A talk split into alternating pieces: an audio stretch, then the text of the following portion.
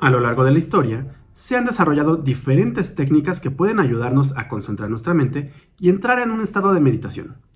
Técnicas que nos permiten centrar la mente y dispersar o dejar de prestar atención en todos esos pensamientos que nos suelen inundar día a día.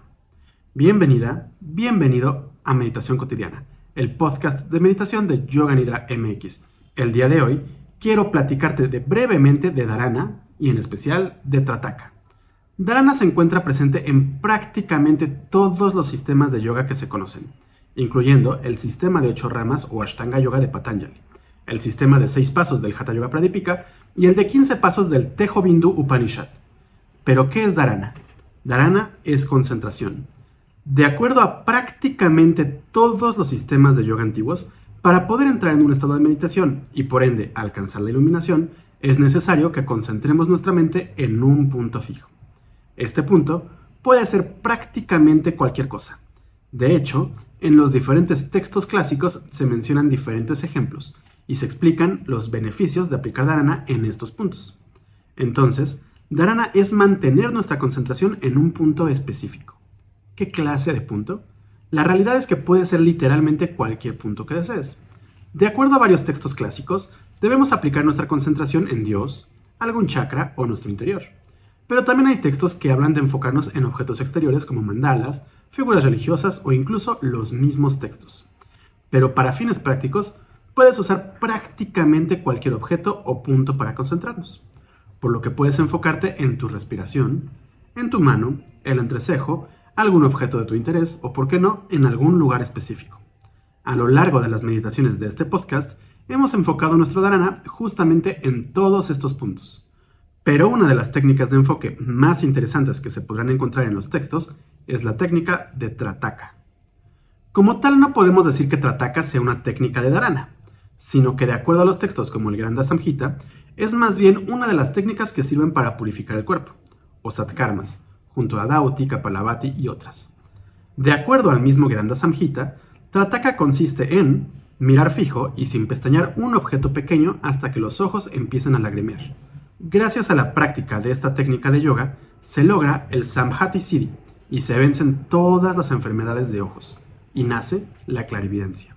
Mientras que el Hatha Yoga Pradipika dice que Trataka consiste en dirija las pupilas de los ojos hacia la luz que se ve al concentrarse en la punta de la nariz y levante un poco las cejas. Concentre la mente de acuerdo con la práctica anterior y pronto alcanzará el estado de una mami.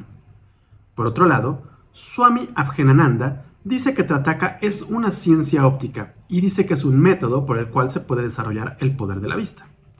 Pero más allá de las definiciones antiguas y la manera en que la práctica empezó a cambiar con los grandes gurús del siglo pasado, lo importante aquí es que con el tiempo, Trataka pasó de ser solo una técnica de limpieza a una técnica de concentración, misma que después dio paso a lo que hoy llamamos yoga ocular.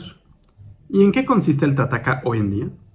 Tal cual como lo mencionan los textos antiguos, Trataka consiste en sentarse a observar algún objeto pequeño durante mucho tiempo.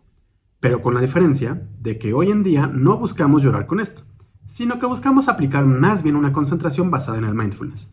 Es decir, buscaremos observar con atención ese objeto, buscando comprenderlo, entenderlo y apropiarlo.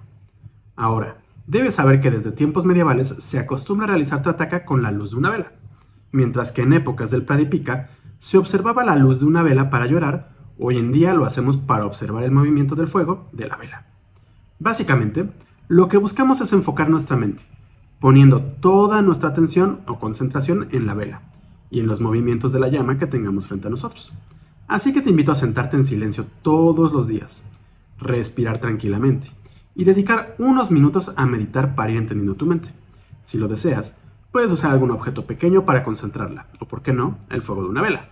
Y así, empezar a disfrutar los beneficios de la meditación. Por lo pronto, solo me queda invitarte a continuar escuchando estas pequeñas píldoras de meditación y a realizar los ejercicios y meditaciones guiadas que estaremos publicando. Recuerda que si quieres saber más de meditación, yoga y filosofía, puedes visitar nuestra página web www.yoganidra.com.mx o seguirnos en nuestras redes sociales, Twitter, Facebook, Instagram, YouTube y Pinterest como Yoga Nidra MX. Eso es todo por esta pequeña píldora de meditación cotidiana. el podcast de meditación de Yoga Nidra MX. Yo soy Rodrigo Delgado y te espero en el próximo episodio. Hasta pronto.